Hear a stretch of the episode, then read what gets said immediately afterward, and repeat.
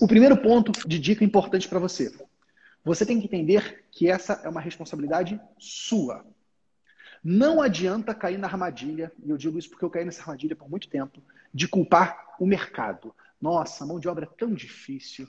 Cara, eu peguei aquele funcionário e esse funcionário não sabia nada. Eu ensinei ele, treinei esse filho da mãe, o cara saiu, foi para outro escritório. Você pega um funcionário que já é casca grossa.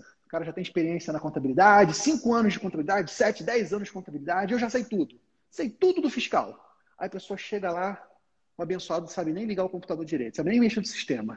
Começa todo viciado, cheio de, de jeitinho. Nós temos que virar multiplicadores. O único caminho viável e sustentável para você crescer é se você formar pessoas.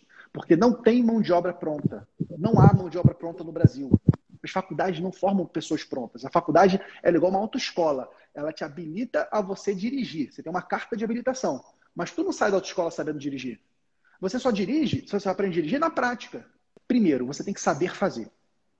Uma vez que você aprende a fazer e sabe fazer, aí você delega para alguém.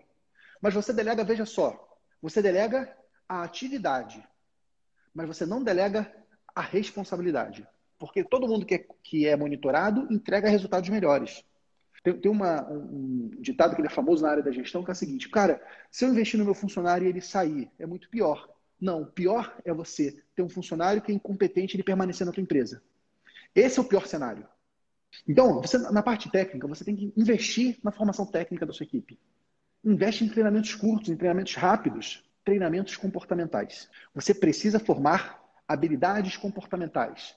Foco, disciplina, organização, comprometimento, trabalho em equipe, formar um time. E aí, meu amigo, minha amiga, você forma um time de várias maneiras, mas principalmente no dia a dia.